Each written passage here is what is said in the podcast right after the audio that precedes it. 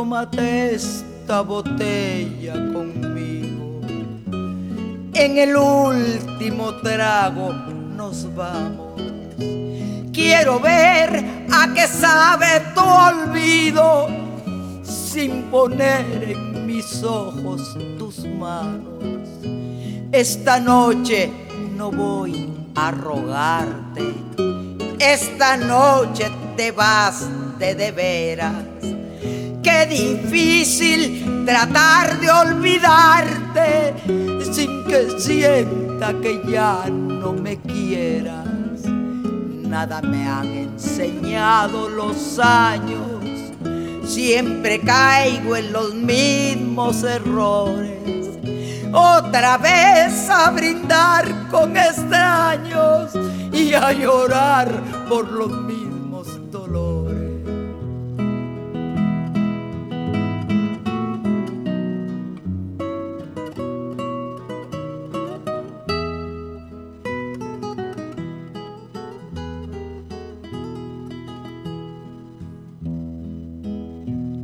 Tómate esta botella conmigo en el último trago me besas.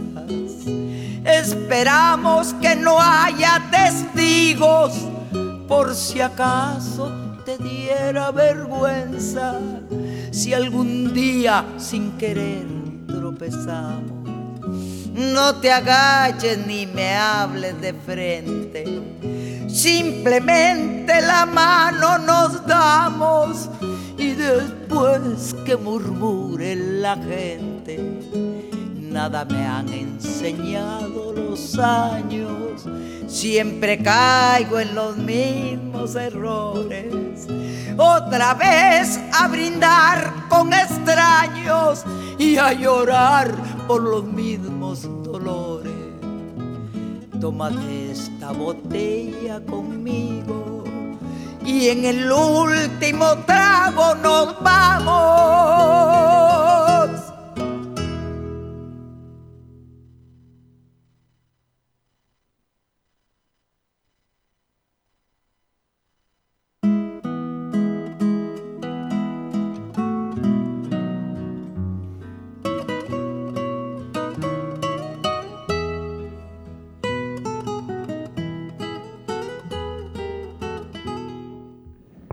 Bandita rockera, muy buenos días. Mi nombre es Alex Niño.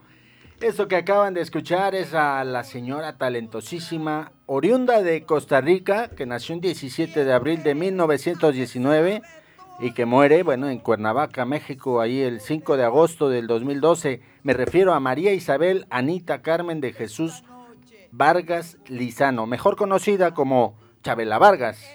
Chabela Vargas fue una cantante pues revolucionaria para todas las mujeres en un mundo del machismo, en un mundo donde solamente en, la en la bohemia y en la bebida era válido, era válido que estuvieran los hombres. Ella se codeó con grandes artistas de la de la de la época en el en, en, en México y me refiero justamente me refiero a José Alfredo Jiménez, me refiero a Juan Gabriel, me refiero a Lola Beltrán, este, a Pedro Vargas. Eh, ella fue una gran exponente, fue comadre, por decirlo así, de el gran José Alfredo Jiménez. Y bueno, ella decía que nació en Costa Rica, pero bueno, que ya era mexicana, que los mexicanos nacían donde les nacía su rechingada gana nacer. Así que así, dicho de esa forma, vamos a empezar. Quiero dar la bienvenida a otra mexicana guapísima, bella, a mi primer violín, a mi primer violín, a la señora Angélica Contreras. Hola, ¿qué tal? Muy buenos días. Espero se encuentren todos bien. Y pues aquí escuchando a Chabela Vargas. De hecho, yo soy oriunda de Cuernavaca, Morelos. Anda, pues. Mi vecina, eh, polifacética esta señora. Mis respetos. Eh, cerca de Ocotepec, Morelos. Onda, mira. Vivía por ahí ella. Y, y, bueno, también dicen que tuvo una relación con Frida Kahlo. Eh, no sé, este, se cuenta. Se por cuenta ahí. por ahí. pues bienvenidos todos. Pues sí, vamos a darle la bienvenida también al señor Mario López, que está en los controles. Buenos días. Ahí está la voz sexy, cadente y cadenciosa del señor Mario López. Y también por ahí tenemos al señor DJ Gonzalo, nuestro manager. Hola. Ahí está, esa voz sexy, atrevida y, y, dulce es la del señor, eh, el señor Gonzalo, DJ Gonzalo. Y bueno, ya llegó nuestro invitado. En un momento vamos a charlar con él. Es un figurón de la, del balompié en España. Pero no nada más eso, también es un figurón de la literatura. Vamos a hablar con él más adelante. Ya escuchamos ahora a Chabela Vargas. Vamos a tener una recomendación musical. Vamos a tener por ahí. Eh, ¿Qué más? Vamos a tener eh, sorpresas. Tenemos otra entrevista en el, en el segundo bloque. En el primer corte publicitario. Pasando eso, vamos a tener la entrevista con ese personaje también que hemos hecho ahí un render y lo han visto en las redes sociales. ¿Qué te parece, mi querido Mario López? Si vamos al siguiente corte musical, que corre a cargo de Natalia Lafourcade, esto es Hasta la Raíz.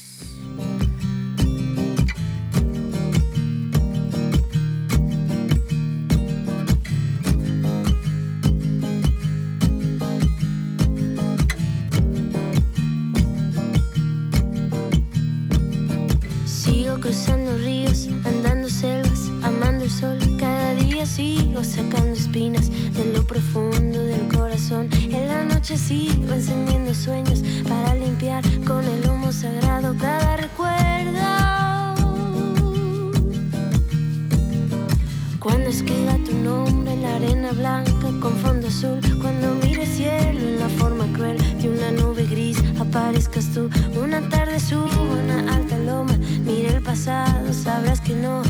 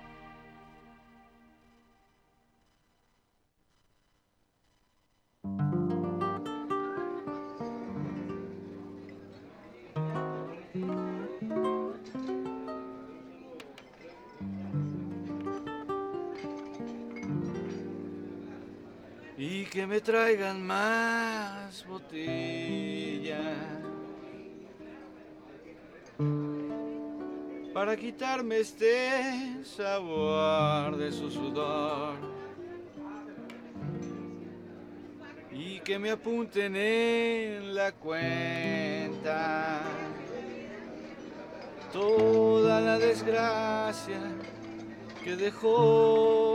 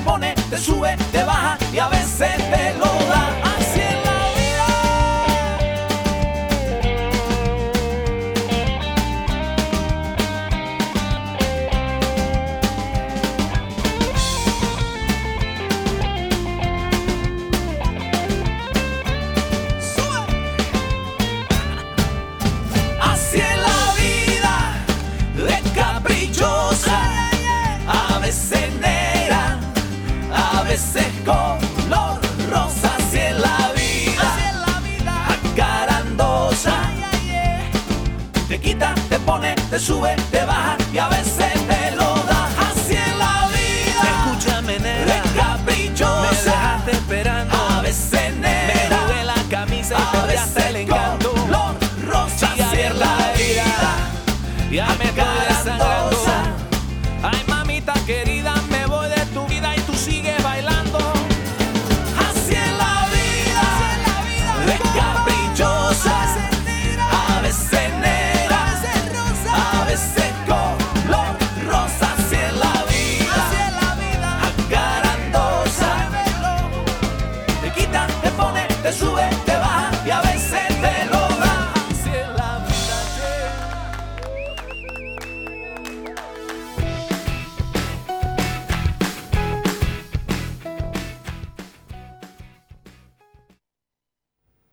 Y bueno, bandita, ya estamos aquí de vuelta. Son exactamente las 13 con 15 monitos.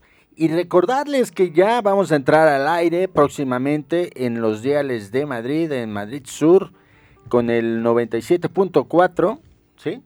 97.4 de tu FM. Ahí nos vas a poder escuchar ya aquí en Madrid Sur. Y bueno, seguimos con el dial en, eh, en Huesca, ahí en, eh, en, en la región aragonesa, el 107.4 tenemos dos diales, dos diales, nos pueden escuchar en la parte en la parte de allá de Huesca, de, de, de, la región aragonesa, 107.4 y aquí en el 97.4 FM, aquí en Madrid. Y bueno, pues por todas las latitudes del mundo nos pueden escuchar a través de su smartphone, tablet o cualquier dispositivo en eh, www.edmradio.es. Y eso que acaban de escuchar es este a una bandita que se llama Elefante, pero no Elefante la de la, banda española que está aquí en, en eh, vamos, eh, válgase la redundancia, aquí en España.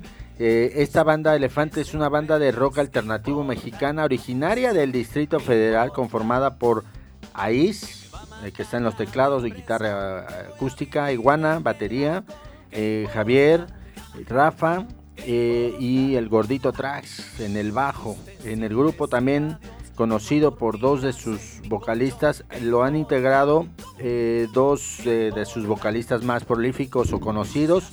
El primero fue Rayleigh Barba y el segundo Jorge Guevara de la extinta banda de rock española, de mexicana también, Caos.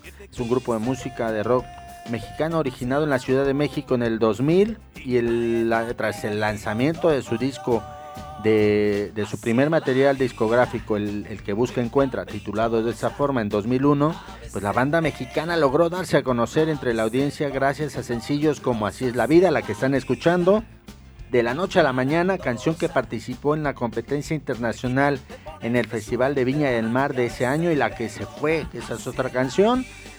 Después de este trabajo de estos talentosos músicos, dio como resultado un disco llamado Lo que andábamos buscando, que brindó canciones como El Abandonado, La Condena y Sabor a Chocolate, super pegadizas.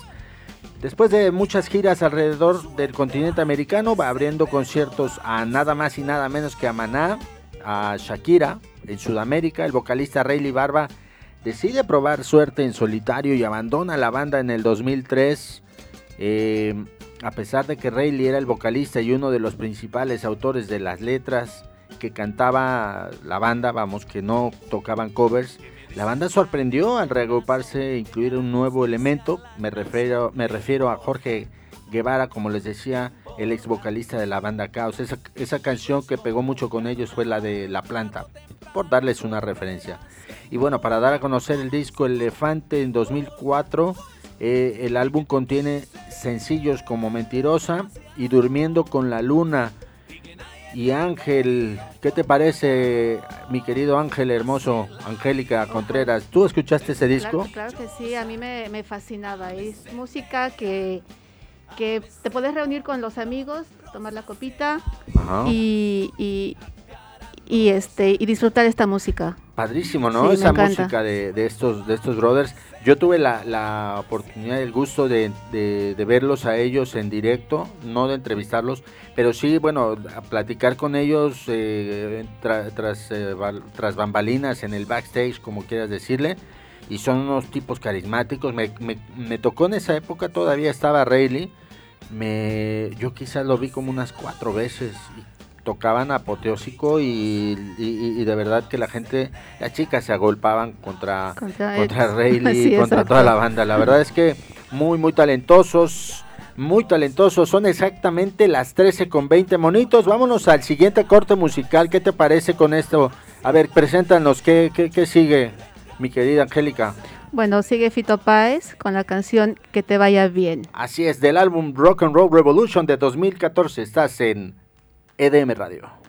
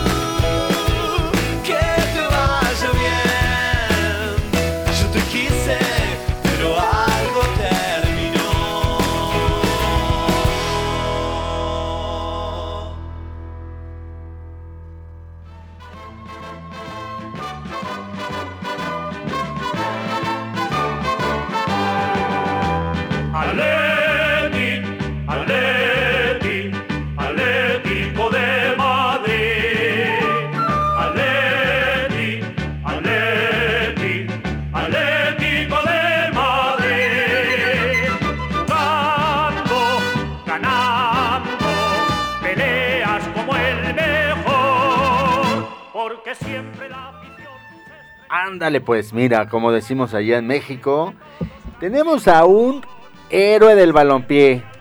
Estamos escuchando el himno eh, del Atlético de Madrid. Y bueno, esto nos remonta al año de 1958, allá en el estado, Estadio Metropolitano. Eh, el estadio que anteriormente era eh, la casa del Atlético de Madrid, que se llamaba, ¿cómo? ¿Me habías dicho? Sí, Vale, y bueno, pues este, ya, ya es, hora ya, ya, de pasar a los, a entrevistar, a platicar con el señor Luis María Asensio, quien es eh, Luis María Martín Asensio, que es un exfutbolista, exjugador de el Atlético de Madrid de la temporada.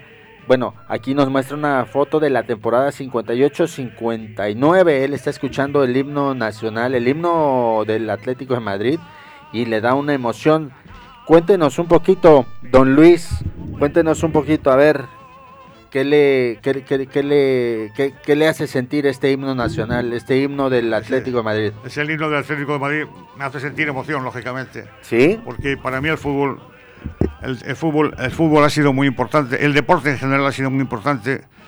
Entre otras razones, porque primero porque yo creo que el deporte es una escuela de vida y después porque a mí me permitió poderme financiar los estudios universitarios con lo que ganan en el fútbol. Y este, a ver, Angélica le va a preguntar algo. A ver, sí, Angélica. Yo quisiera preguntarle, eh, en sus tiempos, para poder entrar al equipo de fútbol. Perdón. En los tiempos, eh, en sus tiempos, en su tiempo, para poder entrar al equipo de fútbol, ¿fue muy difícil?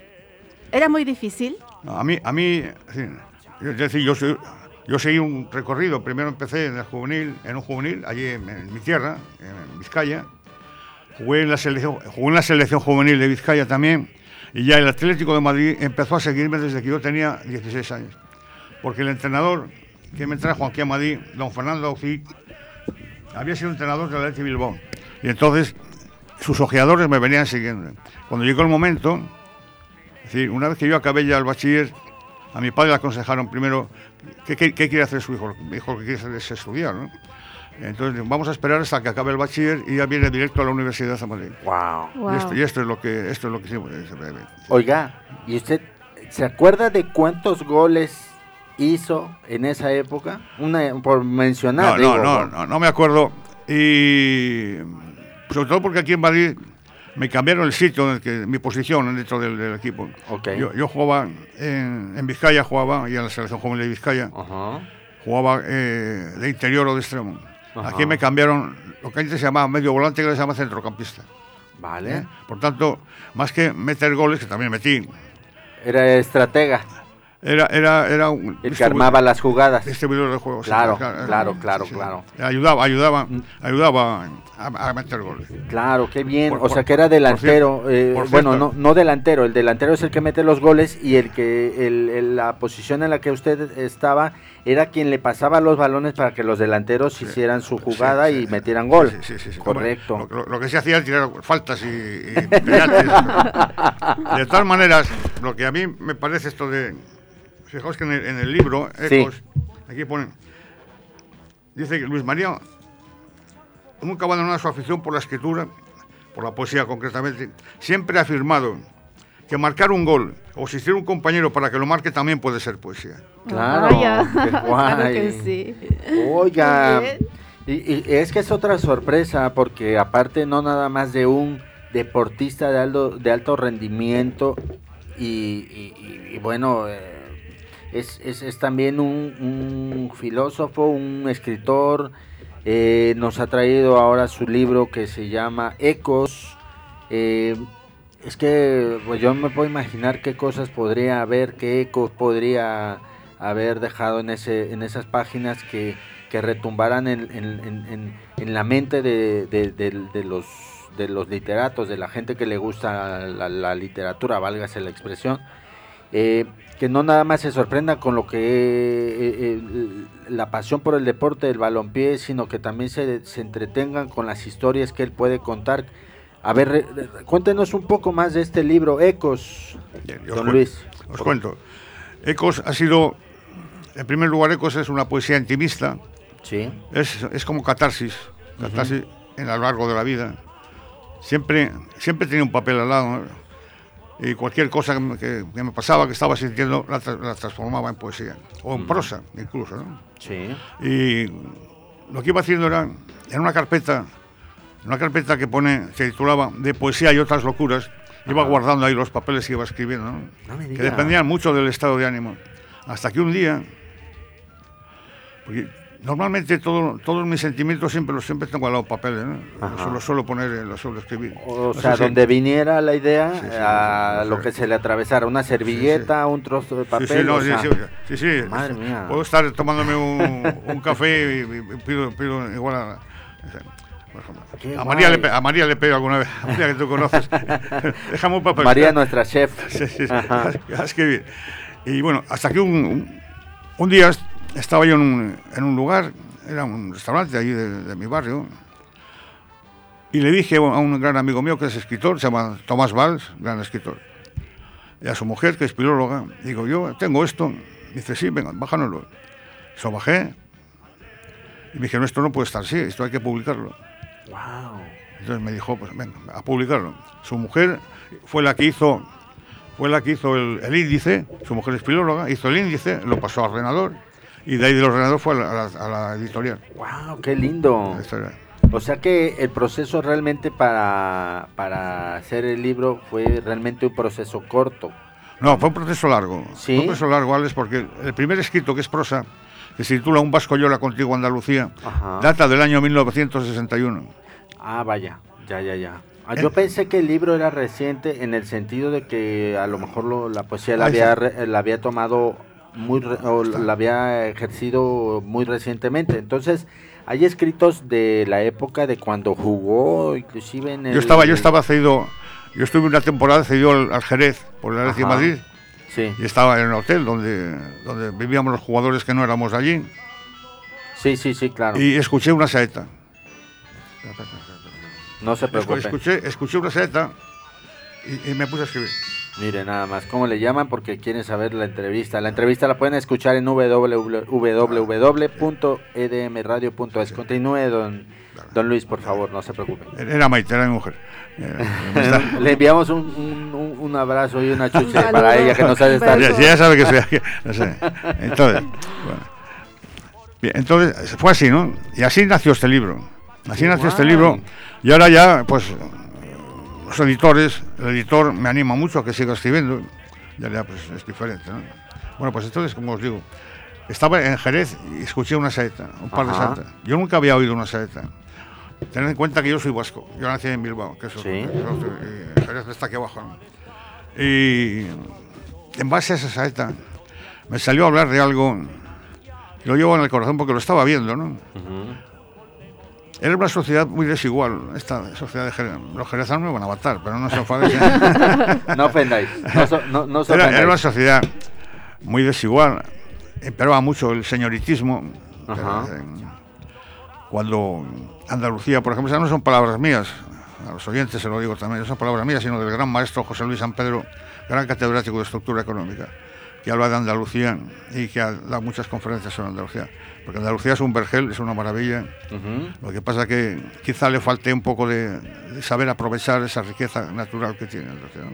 Claro, a veces Y- no vemos lo que tenemos Y- enfrente. Y, unos conceptos, y unos conceptos, unos empresariales también claros.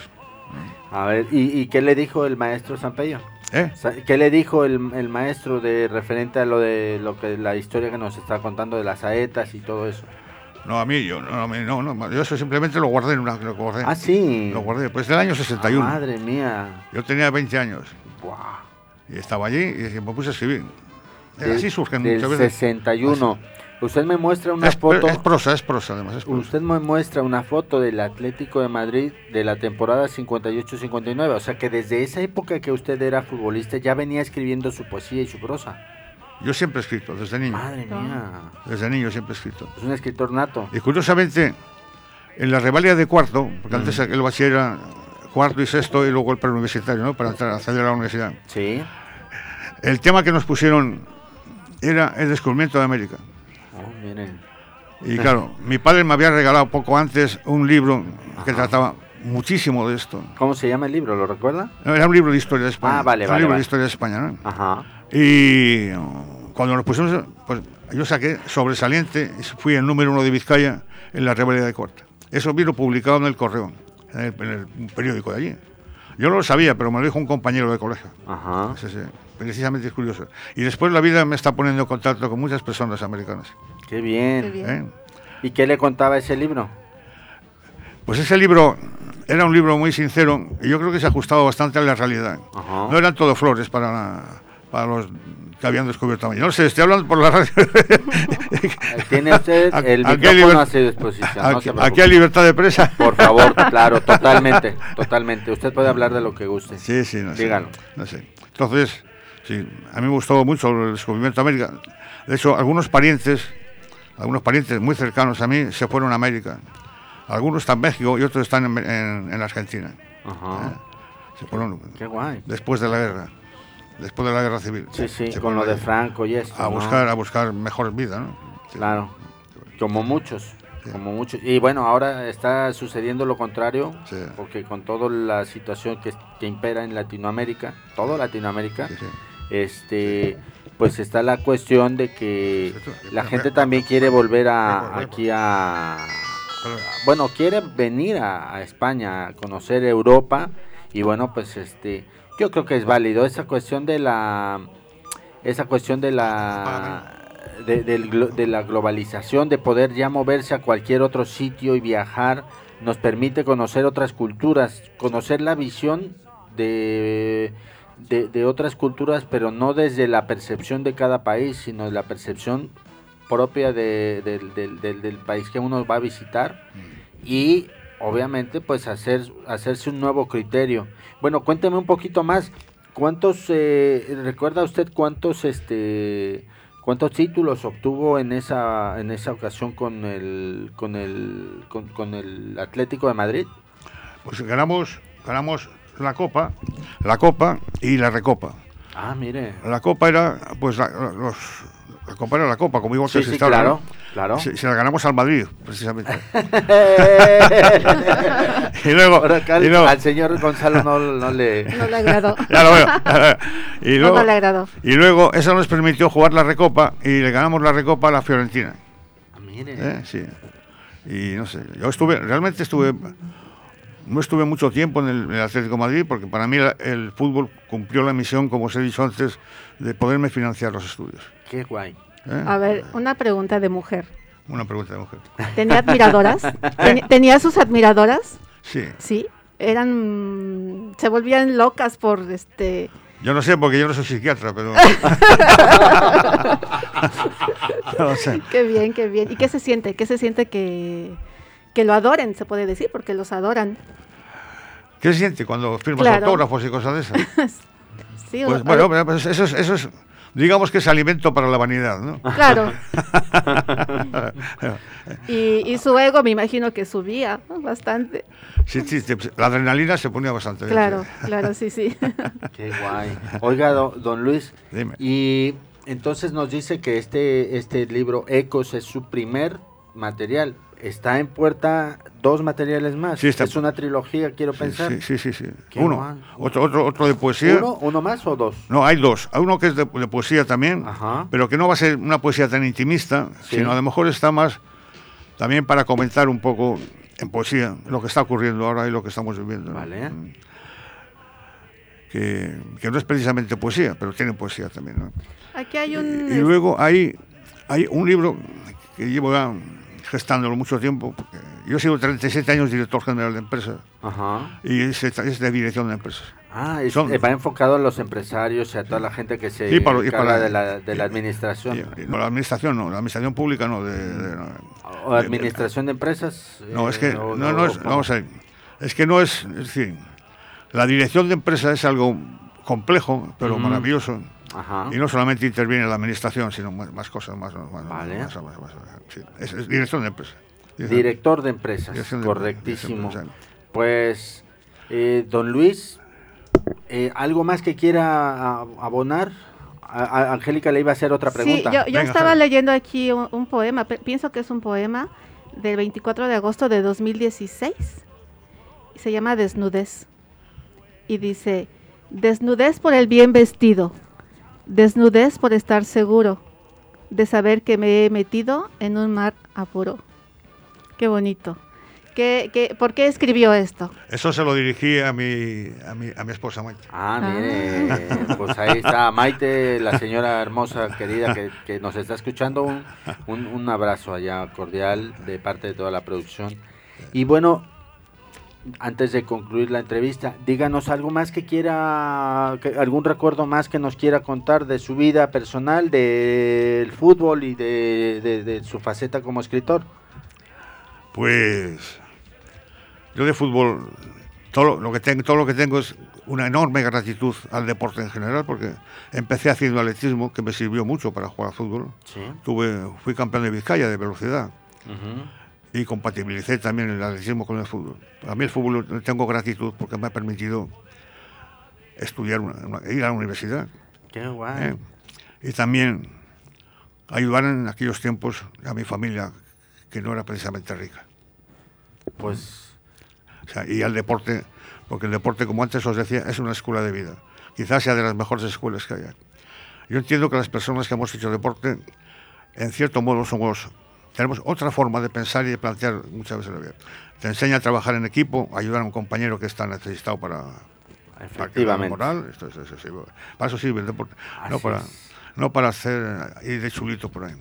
Oiga, ese consejo que le acaba de dar a la, a la gente, a los jóvenes, de trabajar en equipo, de integrarse, es importante porque actualmente la gente pareciera que solamente piensa en uno mismo y solamente en uno mismo. Yo- Entonces, yo, Alex, qué bueno. qué Yo, bueno. les, yo les- a los chavales les, les daría, y a los padres de los chavales Sí. les daría un consejo. Que está muy bien que quieran que sus hijos sean futbolistas, pero no todo el mundo puede ser Messi, no todo el mundo puede ser Ronaldo, no todo el mundo puede ser... Hay una cosa, que hay una cosa que no se compra con, con dinero, que es lo que hay aquí en la cabeza. Así ¿eh? es. Yo entonces a los padres lo que les aconsejo siempre cuando les doy charlas es que sus hijos que estudien, que, estudien, que se formen, que aprendan algo. ¿eh? Y después ya que después ya que jueguen a fútbol, pero que no pretendan no pretendan Vivir del fútbol nada meterles en la cabeza es que tú tienes que jugar fútbol. A veces, Claro. a veces los padres suelen ser malos consejeros de sus propios hijos en el tema este. Así es. Eso es así de crudo, pero así, eso es real. Pues ahí está el consejo. Yo, yo si- si para los chavales les digo, chavales, estudiar. Qué porque bueno. porque lo, que, lo que vosotros cons- consigáis estudiando, en primer lugar, no se puede comprar. ¿eh? Y os va a dar mucha seguridad personal. Y os vais a poder estar en cualquier foro, en cualquier persona. Porque siempre sabréis mantener una conversación. seguir un- yo, además de un futbolista, eso es que no es que lo digo yo, es que eso está en un libro que ha escrito José Antonio Martín Petón, que ya os, os lo haré, os enseñaré. Se llama Las cuatro vidas de San Román. Se titula, se titula Blanco ni el lujo. San Román es un portero que está ahí, Alex, Sí, en la fotografía ahí pone San Román. Falleció. Sí, sí, era de las es la- es la vida de San Román. el- están en la parte baja. Sí, sí, sí. Son las cuatro vidas de San Román. Y San Román precisamente habla de cómo muchos futbolistas iban al Sarao. Al Sarao era que se iban de chufla por ahí, en lugar de estar... eh, Y en la página 36 de ese libro dice, entonces comprendes el mérito que tenían compañeros como Luis María Martín Asensio, que si llegaba cansado al entrenamiento es porque se había tirado toda la noche estudiando. Wow. Mientras tanto, algunos compañeros lo que se iban era donde se iban. ¿no? De juerga. De juerga, sí. Es que es muy fácil. Es muy fácil. dice. Con dinero en el bolsillo. Conocidos, populares o famosos incluso. Mm. Claro, llegan a un sitio y pues, eso, eso- eso hace perder la cabeza más de una persona. Claro. Hay, hay exfutbolistas, estoy hablando por un medio público de radio, pero Mm. hay exfutbolistas que han acabado muy. Mal, mal, mal. Bueno, pues don Luis, muchísimas, muchísimas gracias por eh, tenerlo aquí, por cedernos un poco de su tiempo. Eh, a su esposa Maite le enviamos un abrazo cordialmente y pues agradecerle que haya venido aquí a contarnos parte de su vida como un futbolista de alto rendimiento del Atlético de Madrid. tampoco, tampoco, de alto rendimiento. Bueno, pero, pero tiene su mérito. tiene, su, mérito. Antes no había redes sociales, antes no había la publicidad que se tiene ahora. todo era a base de esfuerzo y realmente de, de comprometerse como jugador. Y bueno, mostrar esa faceta como escritor, bueno, es que es, e, e, es, es de reconocer. Y le agradezco que nos haya tomado el llamado. Ahora, yo, yo quiero desde aquí agradecer al Atlético de Madrid lo bien que se portó conmigo. Qué bueno. Lo bien que se portó conmigo porque el Atlético de Madrid me apoyó en todo momento y tuve la gran oportunidad de estar en un colegio mayor de jesuitas, ¿eh? donde conocí a personas que fueron luego muy de alto relieve en España entera y en Europa entera. ¿eh? grandes catedráticos, grandes, alguno que fue gobernador del Banco España, o sea, algunos, yo al Atlético Madrid toda mi gratitud, eh, todo, todo mi agradecimiento, porque realmente se portaron muy bien conmigo y con mi padre también, mis padres también. Qué bueno, qué bueno de verdad. Y, gracias al deporte, gracias al fútbol y gracias a Madrid. Pues ahí está. Esta fue la entrevista con el señor Luis María Martín Asensio, que es un exfutbolista del Atlético de Madrid. Vamos a un corte musical, no se despegue, vamos a ir con esto que tenemos preparado, es una canción de la cantante española Mónica Naranjo, de por ahí de los 1990 y algo. se llama Desátame, estás en EDM Radio, Flashback. Volvemos. Abierto que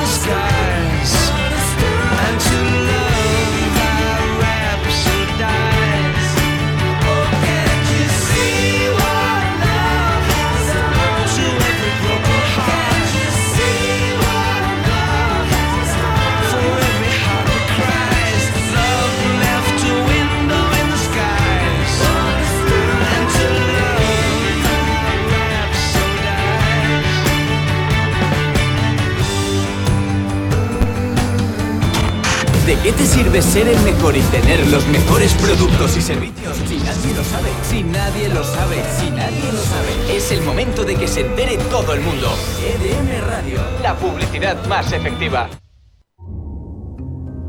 Ahora mismo hay más información privada en tu teléfono que en tu casa. Tu ubicación, tus mensajes, tus pulsaciones después de correr. Todo esto es privado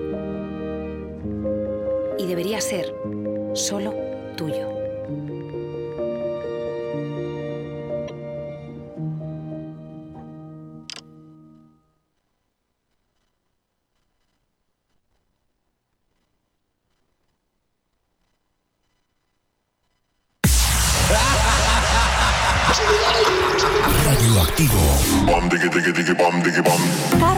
Villanueva, Elena Blázquez, Antonio Belmonte y Eduardo Álvarez presentan Radioactivo DJ. La música. Novedades, noticias de listas de éxitos, secciones exclusivas y los recuerdos más impactantes de otras décadas. Contamínate con nosotros. Contamínate con nosotros. Escúchanos en EDM Radio los sábados a las 22 horas.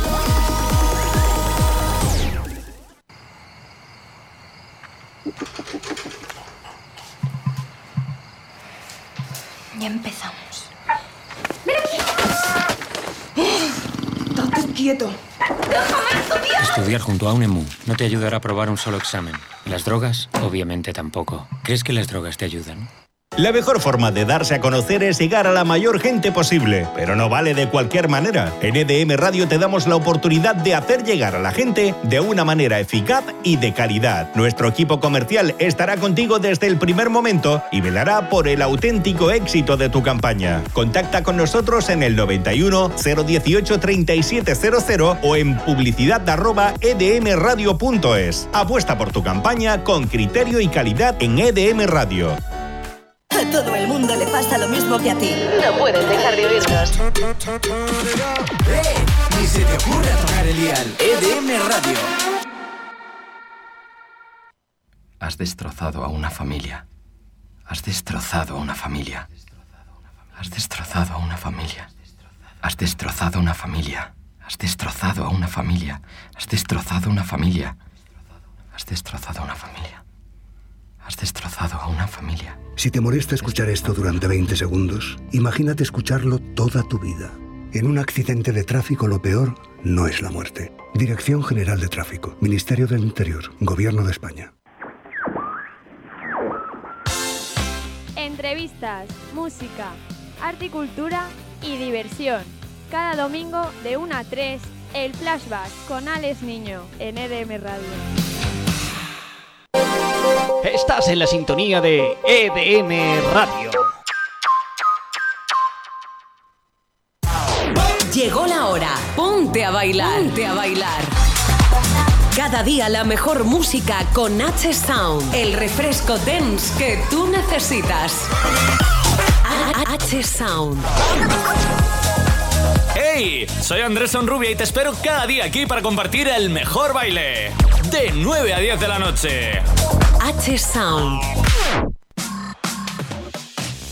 Los éxitos del momento, las canciones que te gustan, tus artistas favoritos. Y solo para ti. Fórmula J. Con Julián Santofimia. En EDM Radio, los sábados de 7 a 9 de la noche. No te lo pierdas, te esperamos. Toda tu música favorita. Fórmula J.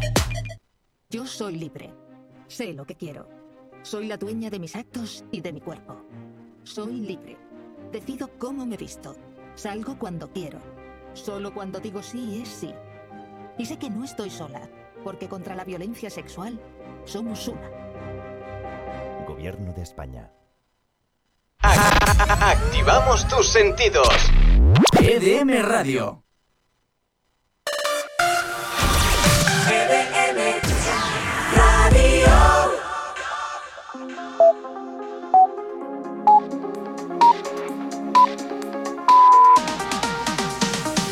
Las dos.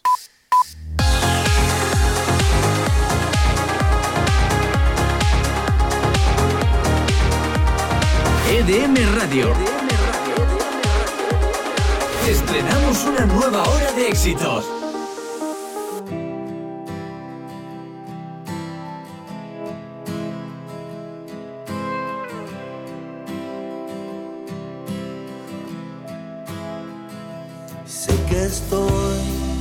El medio de ningún lugar, que todavía tengo mucho que perder.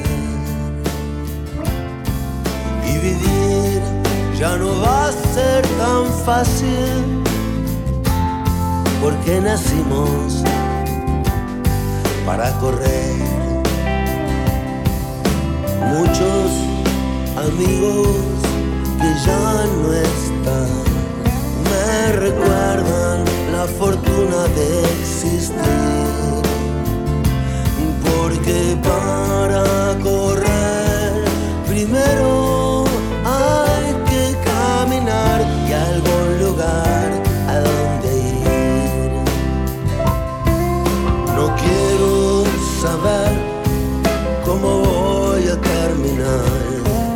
Prefiero que ocurra y nada más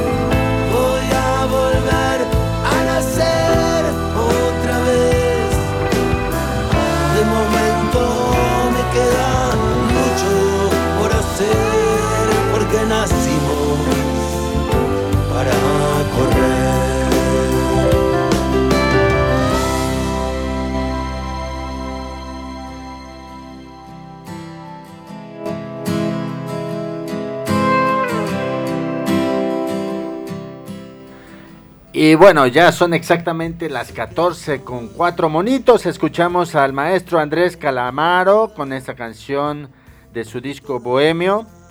Eh, esta canción que se titula eh, Nacimos para correr. Es una canción eh, bastante armoniosa, bastante, ya saben, emotiva. Emotiva. Esta canción pues se la dedicó a su, a su hijo.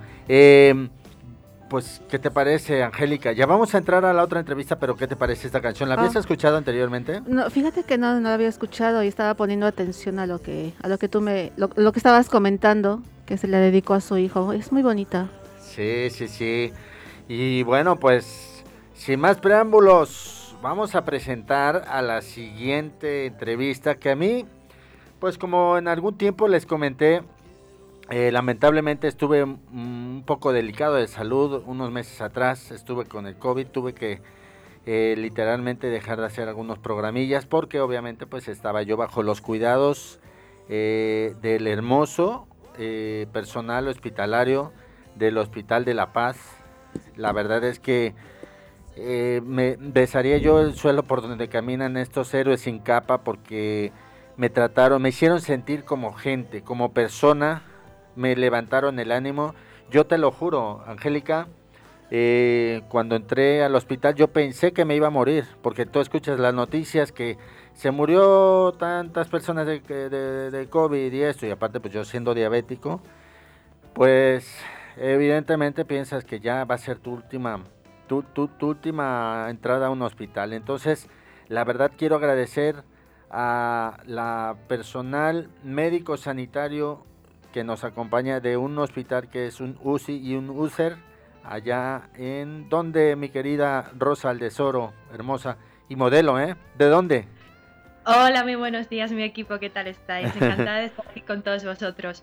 Pues mira, eh, a mí me ha tocado, me ha tocado esta batalla en Getafe, ¿vale? Ajá. Y, y bueno, como bien comentas, eh, em, no ha sido para nada fácil, ¿vale? Eh, tanto a- al personal sanitario como a los pacientes es algo que les marca un antes y un después en su vida. Y tú mejor que nadie lo sabes porque lo has padecido, ¿no?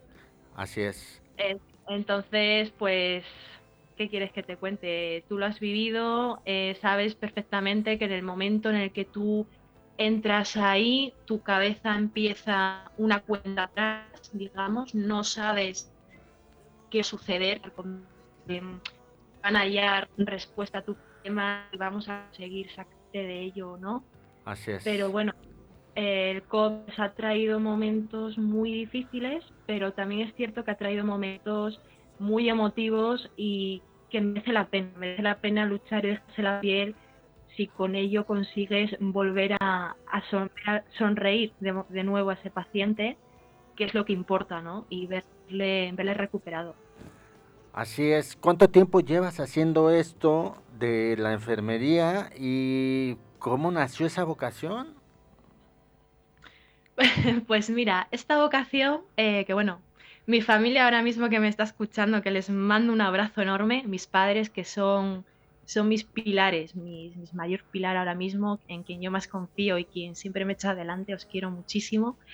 Esta vocación yo em, la llevo, yo creo que desde hace muchos años. Lo que pasa que, bueno, tú sabes que a veces aunque llevas una vocación por dentro, eh, te llevas por otros caminos, ¿no? La vida a veces te marca otros caminos y un poquito la espalda lo que es esa vocación. Pero en realidad en la vocación me metí hace, va a ser ahora un añito, ahora justamente en diciembre. Y mm, ha sido un revés, porque ha sido entrar y me pilló todo lo del COVID repentinamente. O sea, me topé de repente en una situación que para nada era la habitual en, un hospital, ¿vale? Ni, ni, en una residencia, porque me tocó, me tocó trabajar con ello en residencia en hospital. Entonces vi las dos caras, vi las dos caras y la verdad que, que me cambió. Pero sí es cierto que, que bueno, que mis compañeros que, que, me están escuchando, sí es cierto que esto ha sido algo que nos ha enseñado, ¿vale? A saber si en realidad esto es vocación o es un trabajo más. Y para mí, para mí me he dado cuenta de que totalmente es vocación, porque no es fácil, no es fácil encontrarte con esto en un día a día que llevamos, llevamos mucho tiempo con esto y, ahí es en verdad cuando tú dices, pues sí, me he entregado totalmente, me he jugado la salud, me he jugado la vida, pues esto es lo mío, esto es lo mío. Así, así es como nos hemos dado cuenta. Hola, yo soy Angélica y gracias por estar con nosotros. Bueno, Hola Angélica, encantada. gracias. Bueno, dices tú que, que ya tienes años este, que, con la vocación. Pero digo, yo, te, yo te veo muy jovencita. Estás muy guapa, digo, te veo muy jovencita. Muchas gracias. Em, tengo otra pregunta, mira. Eh, Dime. Eh, tengo amigos viviendo en Getafe y, bueno, es que eh, con esto mucha gente nos preguntamos muchísimas cosas. Entonces este amigo por X causa tuvo que estar ingresado, no por el COVID, y, y me llama y me dice, Angélica, es que esto es una mentira. Le digo, pero ¿por qué? ¿Por qué dices eso? Dice, es que en las noticias dicen que mucho enfermo de COVID y que, no se, que están saturados, que no se puede entrar ya, que no vayamos. Dice, y estoy yo aquí y no hay nada. Está todo tranquilo. Para eso, sí, para eso obviamente hay, hay una explicación. Y es que, vamos a ver, eh, cuando todo esto comienza, ¿vale? Nos pilla con, los hospitales saturados, ¿vale? O sea, era decir, era un ir y venir de gente increíble, eh, hasta cierto punto que, teníamos, teníamos a los pacientes en las salas de espera. Entonces, claro, eh, el, protocolo, el protocolo se modificó, es decir, eh, ahora cada paciente que nos llega que da positivo, pues Mm, dependiendo de su gravedad, dependiendo de su modo de vida, obviamente le aconsejamos eh, pues que lo, pase en su casa mediante un seguimiento médico todos los días. ¿Para qué? Para evitar que las, que las plantas de ingreso y las UCIs y demás se saturen por si acaso resurge un rebrote y no nos veamos en la misma situación que nos vimos al comienzo. Es lo que queremos evitar. Entonces, claro, mm, yo entiendo perfectamente a este chico, ¿vale? Y en cierto modo puedo entender la duda, la preocupación, porque es totalmente normal. Es más, yo cuando por mi propio pie me puse mala e ingresé, yo solo dije a mi familia, eh, el Severo Ochoa está vacío, o sea, lo que es los boxes, digo, es que están vacíos, ahora mismo estoy yo aquí sola y 15 sillas vacías.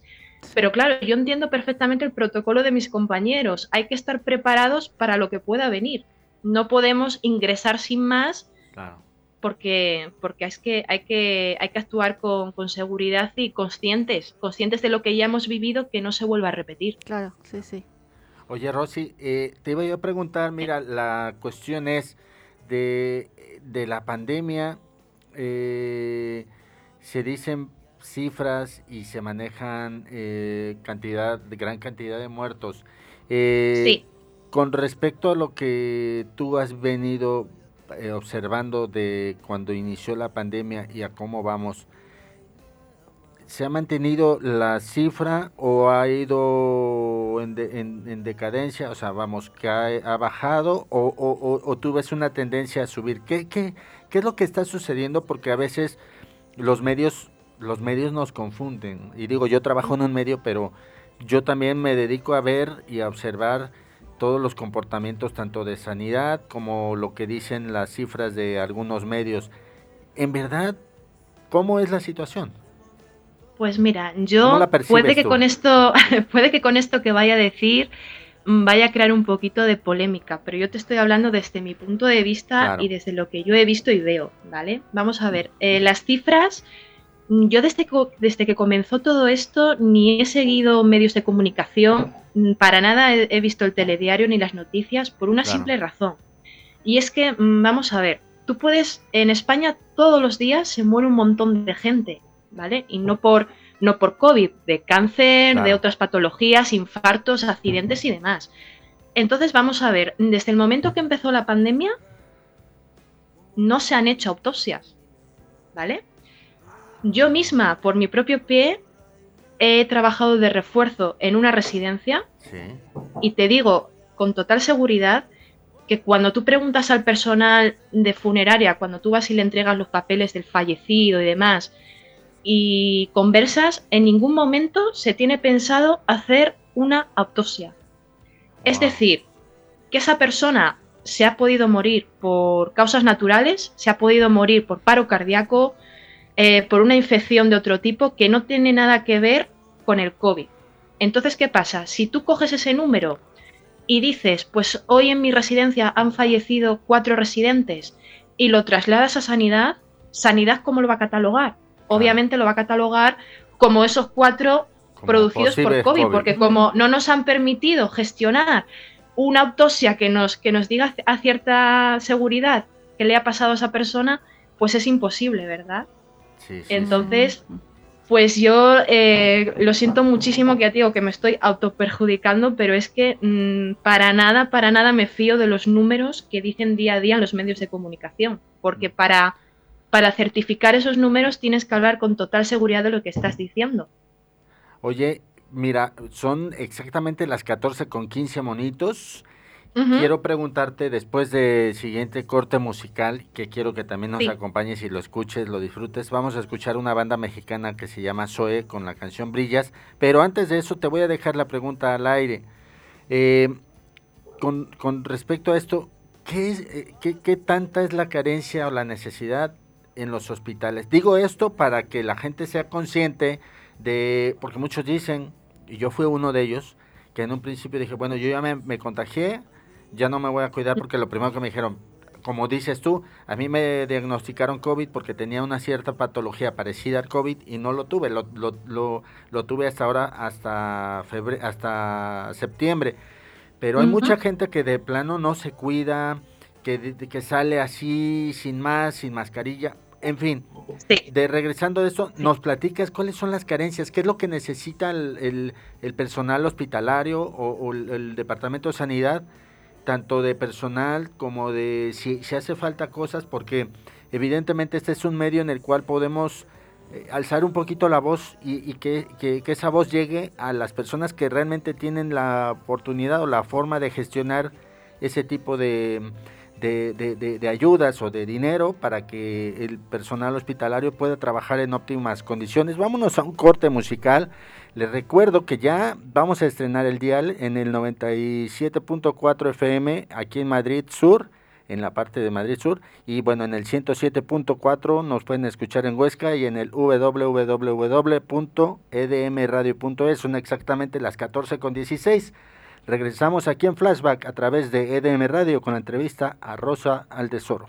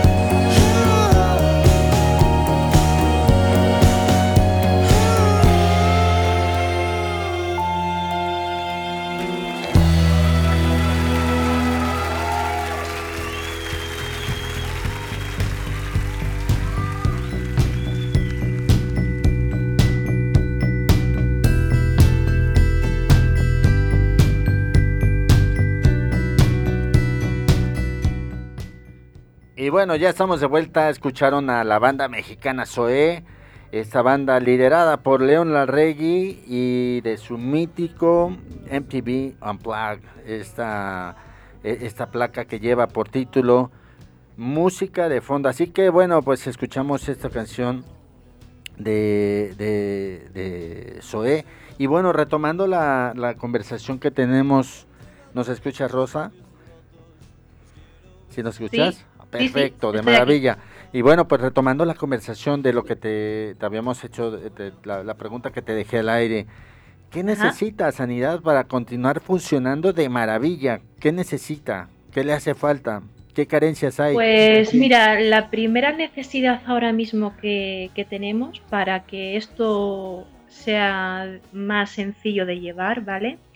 Es que eh, nos cuidemos, es decir, evitemos las aglomeraciones, evitemos las citas, las reuniones con personas que no estamos seguros de con quién han, estado en contacto. Es decir, evitar, por ejemplo, eh, que te reúnas con tu familia con una seguridad, es decir, que te puedas ver con tus padres, con tus tíos, abuelos, pero con la certeza de que esas personas ni tú hayáis estado en contacto con alguien que pueda haber eh, sido contagiado, ¿vale? Entonces, Eh, por el resto, yo siempre aconsejo vida normal, dentro de, de lo que hay, ¿vale? Que salgas a la calle, que cuando entres a una tienda, a un centro comercial, pues obviamente que te pongas la mascarilla porque nunca se sabe, ¿vale? Que te, que te desinfecten las manos, pero no tampoco sesionarse, porque yo, yo misma lo hago. Yo, por ejemplo, cuando salgo a la calle, mmm, voy con la mascarilla bajada, pero eso sí, cuando me encuentro con un grupo de gente o una persona mayor o voy a entrar a una tienda, evidentemente pues ya tomo mis medidas, me las subo y me aguanto. Pero, a ver, yo sé que esto es muy complicado, que nos ha cambiado la vida totalmente, que nos hemos visto obligados a llevar un ritmo de vida que para nada es el, el habitual. Pero bueno, yo creo que con un poquito de comprensión, de Sí. conciencia y cuidándonos de otros, yo creo que, que vamos a salir, vamos a salir de esta. Y yo creo, me da el palpito de que para mejor, ¿no? Que vamos a cambiar un poquito eh, la forma de ver el mundo y de cómo nos tratamos y demás. Yo creo que sí. Y, eh, y una pregunta, ¿tú, a tu forma de ver o de pensar, ¿tú qué piensas de este virus? ¿Que fue ocasionado o fue, fue inventado? No lo sé, fue por con Pues mira. contagio de animales, no lo sé. Muchos tenemos Pues todavía mira, esas yo, preguntas. yo te, voy a, te voy a ser muy franca, Angélica. Yo, a nivel personal, tanto personal como profesional, eh, yo tengo esa espinita clavada que es que yo pienso, ¿vale? En parte que pudo haber sido ocasionado, porque no me, no me, cuadran, no me cuadran las cosas. Eh, el COVID es algo que existe mm, de toda, de hace, de hace muchos años. No es, no es nuevo de ahora, no es una pandemia nueva. Entonces, a mí me sorprende muchísimo que unos profesionales de laboratorio que, que siempre están jugando con ADNs, creando enfermedades, creando el antídoto, pues a mí me parece un poquito fuera de lugar, sobre todo en China, que es el país más desarrollado en tecnología y profesionales. Me parece muy, muy, muy fuera de lugar que no se haya encontrado eh, el medicamento, la vacuna, el antídoto que, que logre frenar esta enfermedad, porque en el momento que tú creas, es con la certeza de que tienes unas bajo la manga para frenar para frenar esa enfermedad, porque mm, ten- tenemos que saber que estamos, estamos jugando con, con vidas humanas, ¿vale? No estamos jugando con ratoncitos de laboratorio. Entonces, siempre, siempre hay que tener unas bajo la manga para saber qué papel jugar a la hora de si esto se dispara o se, o se nos sale de las manos. Sí, Entonces yo ahí, tiempo al tiempo, mm, vuelvo a decir, tiempo al tiempo. Ahora mismo nuestra prioridad es frenar esto y demás. Pero yo estoy segura que con el paso del tiempo eh, irá saliendo a la luz información que nos hará saber por qué y con qué motivo, ¿no? Con qué motivo pasó esto y obviamente en caso de que haya sido creado para, para este fin, pues evidentemente que se haga justicia porque es algo que ha hecho mucho daño. Sí, exacto. Y, y- y yendo a lo de las vacunas, eh, yo tengo Ujú. mu- varios vecinos que eh, eh, es que no entiendo porque quieren que ya salga la vacuna, Ujú. pero a la vez me dicen, yo no me la voy a poner. Le digo, pero ¿por qué no te la vas a poner? Es que yo no quiero ser conejillo de indias, porque va a pasar cuan- cuando, la guerra la guerra mundial, que eh, hubo muchos afectados por varias vacunas que, que- que pusieron, por la polio Sí. y todo eso. Entonces ellos me dicen, yo no me la voy a poner. Que se la pongan todos los que quieran, dice yo al último. ¿Qué recomiendas? ¿Qué- tú- tú qué sabes al piensas? Sí. Pues mira, eh, voy a darle la razón a tus vecinos, ¿vale? Y es que yo personalmente tampoco me la voy a poner hasta no saber cómo se desarrolla esa vacuna en mi organismo. ¿Por qué? Muy sencillo. La nueva vacuna dicen que va a ir en dos tandas, ¿vale? O sea que primero te vas a poner una dosis y X meses después te vas a inyectar la otra.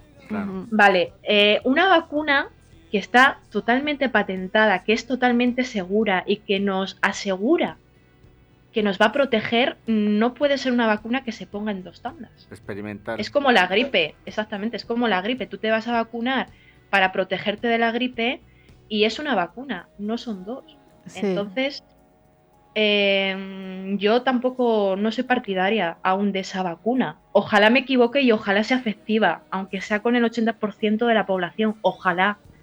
Pero yo hasta no ver resultados y estudiar qué, qué lleva esa vacuna, mm, yo tampoco te aseguro que tampoco me la voy a poner. Pero yo pienso que al ver resultados eh, hay que ponerse la misma. Yo es lo que pienso, ¿no? A ver, a ver, mm, aquí hay un poquito de contradicción, ¿vale? Y te voy a decir, explicar por qué. Eh, voy a hablar un poquito de los famosos PCR, ¿vale? Que todo el mundo también pregunta el tema de los PCR. Em, el PCR no fue creado para, para, detectar el coronavirus. El PCR lleva eh, muchos años de existencia en la medicina. Fue creado en 1986 y fue creado para uso forense, es decir, para detectar virus y bacterias a la hora de hacer una autopsia y ayudarnos a determinar qué fue la causa de esa muerte o qué ayudó a esa muerte, ¿vale? Entonces, ahora mismo para mí el PCR no es fiable, porque yo mismamente ahora contraigo la gripe y tú me, me sometes a un PCR y yo eh, casi que te aseguro que tengo el 70% de probabilidades de darte positivo. Claro, claro, desde Vaya. luego. Entonces, ¿qué es lo que va a pasar? Que cuando nosotros nos vacunamos de la gripe, a nosotros lo que nos están inyectando es la cepa de la gripe. Para que tu sistema inmunitario se despierte y te ayude a pelear contra, contra esa bacteria. Entonces, si tú, te, si tú te vacunas de esta vacuna que estamos hablando contra el COVID, a ti lo que en realidad te están haciendo es meterte un pequeño porcentaje del virus en tu organismo para ver co- para que tu organismo en realidad reaccione. Sí. Entonces, para mí me parece un disparate. Me parece un disparate porque es cierto que todo el mundo, que todo el mundo tenemos que pasar el COVID, nos guste o no. Ya sé que suena un poquito difícil, pero hay que pasarlo. Para sobrepasar esta pandemia, tenemos que superar el COVID. Tenemos que obligar a nuestro organismo a luchar contra ese virus para que cuando regrese hacernos fuertes e inmunes. Igual que ha pasado durante toda la historia con, con demás pandemias, bacterias y virus. Esto es así. Pero lo dicho, que, que la tengo bajo estudio todavía la vacuna y, y no todavía no tengo claro el por qué las dos tandas y, y demás. O sea, todavía no lo tengo claro y personalmente yo tampoco me la voy a poner a menos que sea obligatorio. Vale. Oye, Rosy, eh, ¿qué te parece? Vamos a ir a escuchar a Molotov ahora. Es la banda mexicana favorita de todos actualmente, digo, y, y especialmente para mí. Espero que a ti también te guste. Es una canción que se llama Lagunas. Metales. Pero regresando, vamos a hablar de tu faceta como modelo. eh, de, de grandes marcas, eh, de, de- de una línea de lencería, de una línea de ropa, y nos vas a hablar de tu príncipe azul, este, ese que es el dueño de las redes sociales, ahí en tus redes sociales. Es, es, el, es el dueño de mi corazón. Son las 14.30, estamos en Flashback aquí por EDM Radio. Continuamos.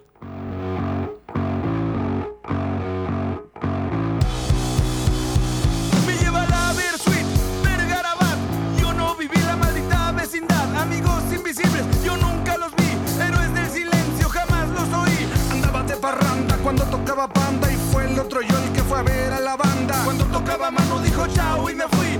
Y el café Tacuba no me deja dormir. No deja dormir, no deja dormir. Yo no comer animales de mar. Ni no conocer a Andrés Calamar. Cuando tocaba el trillo escuchaba cri cri. Me hacía pipí, no me dejaban ir. No creo en la sotería y nunca había brujería. Y no pudimos ir a los de Charlie García. Porque los pericos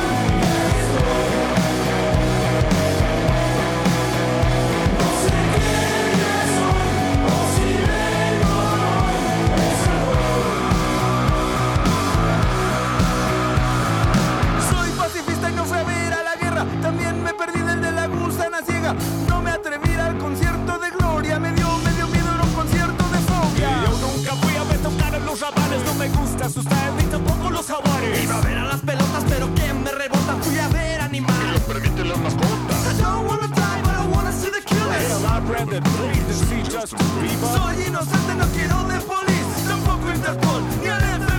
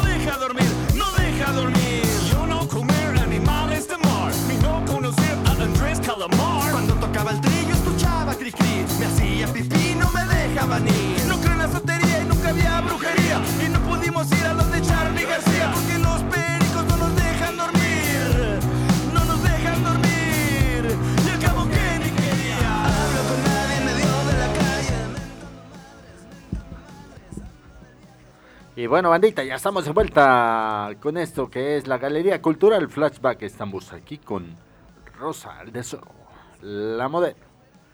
Eh, y bueno, pues, eh, eh, Rosy, Rosa, cuéntanos por favor esa faceta de, de, de, de, de- de- de ser este modelo, o sea, bueno, aparte que eres muy guapa, muy talentosa. Muchas gracias. ¿Cómo, ¿Cómo se dio esa cuestión de la, de la pasarela? Porque de, de estar en un UCI, en un UCER, cuidando a la gente y estar ahí eh, con bata y todo esto para cuidar a, a los enfermitos en los hospitales, ¿cómo nace esta situación? ¿Desde cuándo estás haciendo pasarela? Pues mira, esto nace pues desde que era bastante jovencita. Me apunté por casualidad, ¿no? Porque digo, en ese momento me entró la idea, digo, bueno, por probar no pierdes nada. Me apunté a una agencia de Asturias y bueno, se dio, se dio y bueno, me llamaron para, para algunas sesiones, algún, algún evento como azafata y demás, y nació de ahí. Poquito a poco pues como que parecía, de- al principio yo pensaba que no iba a ir a más, que se iba a quedar ahí, pero bueno, poquito a poco pues como que les interesaba y, y bueno, pues aquí me tienes. Eh, lo cierto es que bueno, que ahora estoy más centrada en lo que es la medicina, sobre todo por lo que hay y por donde, a donde quiero llegar.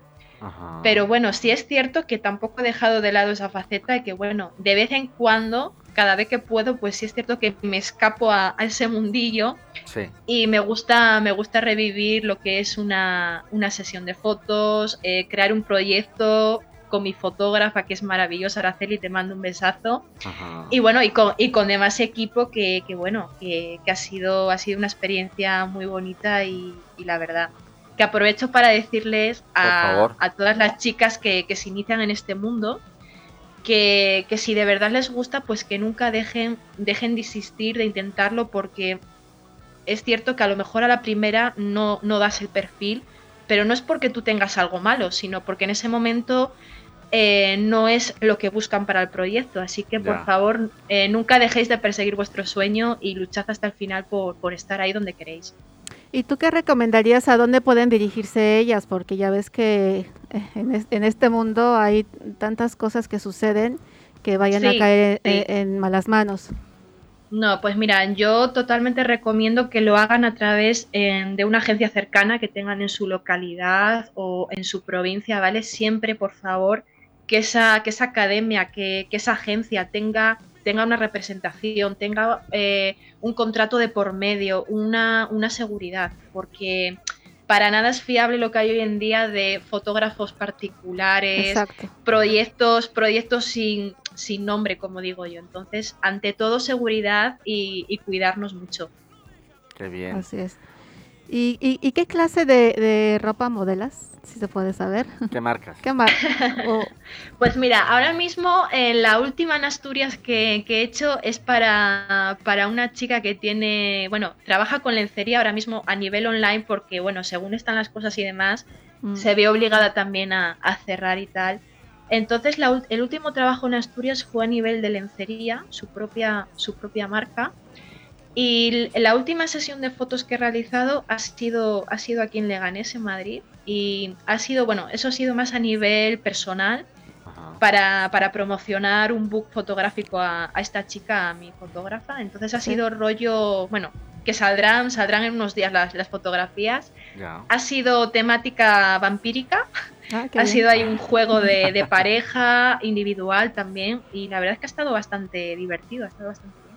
Oye, eh, yo tengo una duda. Hace unos días tú hiciste una publicación sobre una, eh, un- un- una cuestión de altruismo, una campaña de altruismo que estás llevando de, en nombre de un compañero tuyo acaecido por la, por, por la cuestión esta del COVID, que se llamó Vida Tomás. Cuéntanos un Sí. poquito de esta situación que no sabemos, pero que yo me he enterado porque pues, leo tus, tus posts. Pues mira, yo te comento, la historia, la historia nace, Tomás era compañero mío en el, en el hospital, ¿vale? Y aparte era compañero también de estudio. Sí. Entonces ya nos conocíamos, antes de que pasara todo esto, pues ya éramos compañeros de estudio. Y casualmente, eh, cuando entra en juego la pandemia, nos toca a los dos eh, en el mismo hospital, ¿vale? Y claro, obviamente nos toca trabajar codo a codo. Entonces, eh, pues lo que se vive en un hospital, ¿no? Eh, no puedes, no estás cerca de tu familia. eh, a veces te puede, te puede el peso de la responsabilidad, ¿no? Eh, la carga, la carga emocional que llevas dentro. Sí. Y tu familia en ese momento se convierte tu- tus compañeros. Son en ese momento tu Mm, apoyo Sí. Con, en quien tú eh, desahogas, en quien tú lloras, en quien tú te llenas de energía para volver a salir ahí y seguir salvando vidas.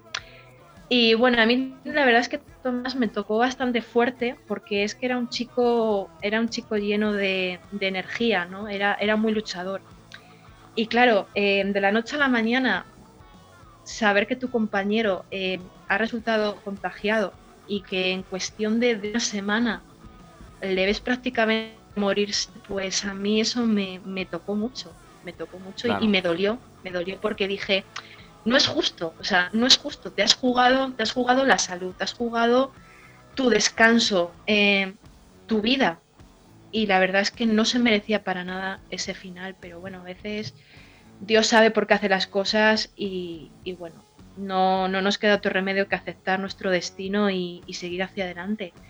Entonces, eh, yo decidí, de alguna manera, crear esta fundación en honor Sí. a él, porque es cierto que, ha- que han muerto muchos, ha muerto mucho personal sanitario en todo el mundo, pero si tú puedes hacer algo, ¿no? Hacer algo por ellos, aunque, aunque ya no puedan estar aquí y verlo, Ajá, hacerles un homenaje para que ellos de alguna manera claro. sigan vivos tanto para ti como para el resto del mundo. Y digo, pues no se me ha ocurrido otra cosa mejor pues que crear una fundación sin ánimo de lucro totalmente gratuita para ayudar a todas esas personas que se encuentran en sus domicilios, en hospitales, eh, con problemas emocionales, problemas psicológicos, a nivel contagiados de COVID, a nivel empresarios o gente que, ha tenido que, cerrar su negocio y ha ido a la quiebra.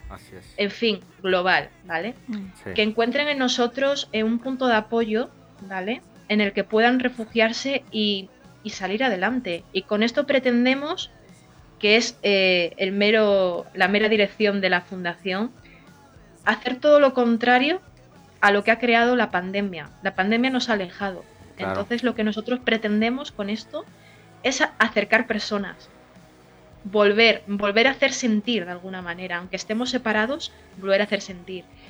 Y, espero que, que, desde, donde esté, pues, pues nos siga iluminando y, nos ayude a afrontar las batallas que nos esperan a lo largo de nuestra vida.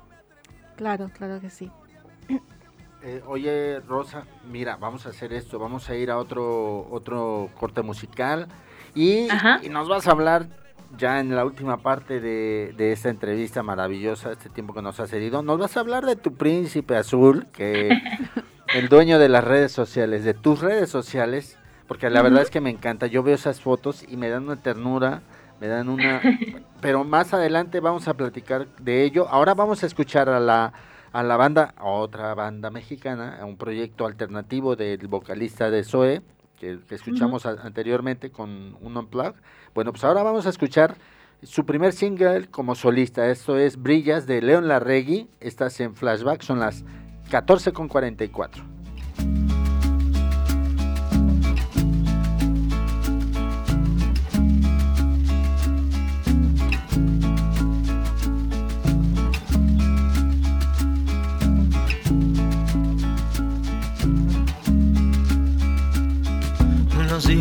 todo lo que se nos dio. Nos dimos todo eso y mucho más. Para después reconocernos otra vez.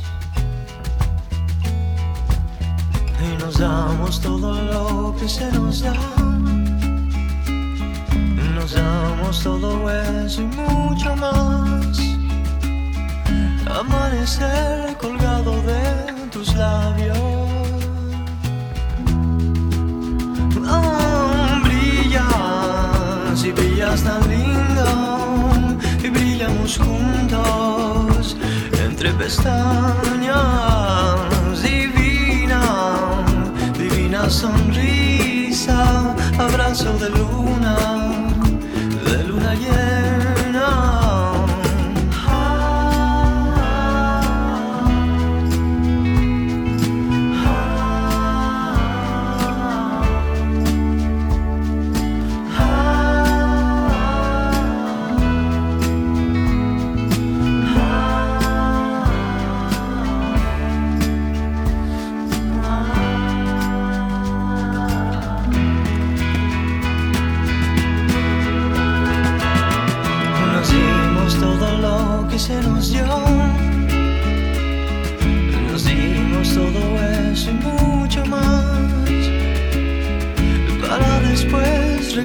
Reconocernos otra vez.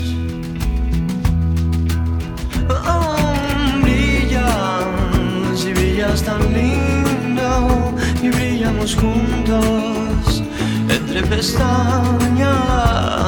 Divina, divina sonrisa, abrazo de luna, de luna llena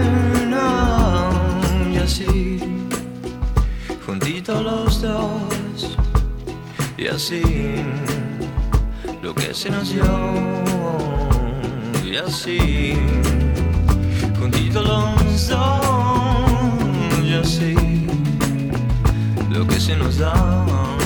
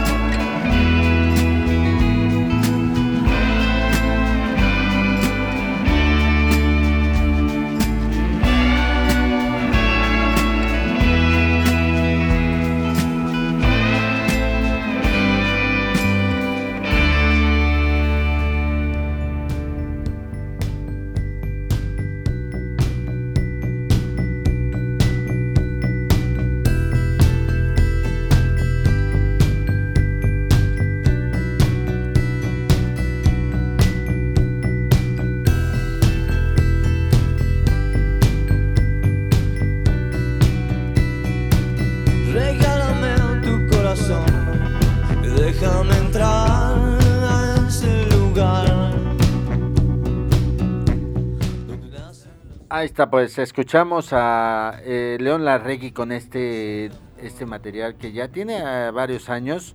Y este, y bueno, pues es de su disco Solstice. Es una colaboración magnífica que hizo con eh, Adán Jodorowsky, que bueno, eh, fungió como productor y productor musical, director musical. Y bueno, pues eso que escuchamos se llama Brilla, es una canción sumamente eh, achuchona, así. A ver, le cedemos los micrófonos a Angélica Contreras. Bueno, pues seguiremos aquí con la entrevista. Eh, bueno, tengo una duda aquí que me está insistiendo Alex y me dice y me comenta que tu príncipe azul, quiero saber yo quién es ese príncipe azul con, por el que te ves enamorada. Hasta tu mirada lo dice todo. pues mira, mi príncipe azul tiene unos ojazos negros enormes, preciosos, como la Coca-Cola. Y tiene unas orejitas divinas y unos dientecitos que a veces hacen cosquillas y otras veces mucho daño. pues mira, mi príncipe azul se llama Tambor, es un conejito de raza enana. Y llegó, llegó a mi vida en febrero, si mal no recuerdo, ya prontito va a hacer casi un añito que está conmigo. Y bueno, es la primera mascota que tengo de especialidad roedor. Y la verdad que me sorprendió muchísimo, porque fíjate tú que a mí estos animalitos siempre me gustaron mucho, pero siempre pensé que, vamos, que, que fuera, fuera de ahí que no hacían otra cosa pues más que comer, dormir y quizás destrozarte alguna cosilla, nada más. Pero a raíz de lo que, del tiempo que he pasado con él, eh, de lo que le he visto crecer y demás, la verdad es que me ha sorprendido muchísimo y recomiendo a todo el mundo de verdad que tenga, si puede ser una mascota en su vida, porque te aportan muchísimas cosas. Claro, como todas las mascotas. Fíjate que eh, yo, yo tuve un hámster y, y, y, me di cuenta, a pesar de que tan pequeñito que es, este, era, porque ya no, ya no vive, eh, son, son, son muy listos, son demasiado listos. Aunque sí. uno no lo quiera ver o creer, te das cuenta de, la situación en la que está actuando, no sé, o estás interactuando con él, que son muy listos. No sé si te pasa eso con, con tu conejito, con tu príncipe. A mí con, ta tambor me pasa a todas horas. Es, una conexión muy especial. E incluso me hace muchísima gracia porque las personas que le conocen eh, siempre dicen, es que parece, parece que ha sido creado para ti, o sea, porque haces exactamente lo que tú haces y es que es una conexión, tiene un carácter que digo, es idéntico a mí. Nos complementamos muy bien. Qué bueno, qué bueno. Y yo he visto fotos de él, que lo vistes, que lo pones así todo gallardo con sus trajes y la ropa que le pones muy monísima. Pero no te has hecho fotos con él, ¿o sí? Pero fotos así como, como las que montas con, con, con, con con tu fotógrafa así de estudio. No has pues, hecho, ¿verdad? Mira, no. no he visto. Eh, sí es cierto que tenemos, la subiré a la red social cuando puedas, es cierto que tengo una de calidad profesional con él en cuello, pero sí es cierto que aún no se me han dado por, por hacerle, por meterle en el mundillo del modelaje, pero la verdad es que me, me acabas de dar una idea y yo creo, yo creo que, que próximamente puede haber aquí una, un proyecto tambor. Pues ahí está. A ver, Angélica, otra pregunta que le quieras Estaría hacer. muy bien ese, este proyecto Tambor. Eh, lo esperaríamos con ansias, sí. Estaría bien, este, ¿sabes qué también? Que, que modelaras con él, con tu... Pues, pues yo creo Estaría que sí. muy bien. Estaría a muy ver, bien le voy a dar, le voy a dar su parte de protagonismo, obvio, porque es que él, él es muy, él brilla por su propio pie, él, Sí, él tiene, tiene una personalidad que no le hace falta adornos ni le hace falta nada. Pero sí, yo creo que, que va a ser mi próximo compañero de sesión de fotos. Pues, Perfecto. Rosa, mi vida son las 14 con 52. Ajá, Algo que nos quieras pues- dejar de recuerdo, porque es que ya en breve vam- se, se acaba el programa. Por favor, algo que nos quieras de- de- dejar de recuerdo. Te, te comento, lamentablemente, eh, eh, Flashback eh, va a dejar de transmitir eh, este es su último programa. Se retomará más adelante porque han habido unos cambios y han habido algunas cosillas ahí, pero todo para el crecimiento.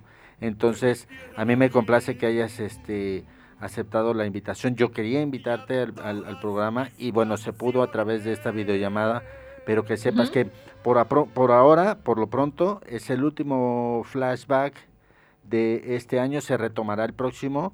Van a haber muchos cambios, muchos grandes, muchos grandes cambios para la radio. Y bueno, Eso es pues, genial. Eh, quiero que por favor nos digas unas últimas palabras en, en este programa. Pues mira, eh, voy a hablar en general, ¿vale? Mm, para vosotros, para todas las personas que me están escuchando, todo el mundo que ha mostrado su apoyo a la sanidad y demás su cariño, y es que a partir de, de este momento me encantaría que todo el mundo, pese a lo que estamos viviendo, no dejara en ningún momento de luchar por sus sueños de sonreír, de dedicarse momentos y por supuesto este mensaje va para vosotros, eh, pese a lo que pase en estos momentos, nunca dejéis de luchar por, por vuestra radio, por avanzar, por salir adelante, por, por crear proyectos y por haceros escuchar porque jugáis un papel muy importante y la verdad que sois, ahora mismo sois nuestras voces, ¿no? Sois sois quienes, quienes nos investigáis, quienes habláis de nosotros, quienes nos permitís dar a conocernos al mundo y demás. Pues muchísimas gracias, Rosa hermosa. Gracias a, a vosotros. Gracias también a la producción, a Mario López, al señor DJ Gonzalo, a, también a Angélica Contreras, mi primer violín, al señor Luis María, que nos visitó, a ti, Rosa Aldesoro, mi nombre es Alex Niño, nos despedimos. Eh, fue un enorme placer poder estar aquí con vosotros en este programa Flashback. Lo retomaremos, van a haber cambios. No se olviden que el 97.4 de FM es el dial, el que se va a estrenar en los próximos días para EDM Radio, que nos van a poder escuchar ya aquí en Madrid. Les recordamos que está el 107.4 para la región de Huesca, allá en la región aragonesa, www.edmradio.es. Muchísimas gracias, gracias a todos. Muchísimas gracias. Y hasta la próxima. Adiós. Gracias, un besazo.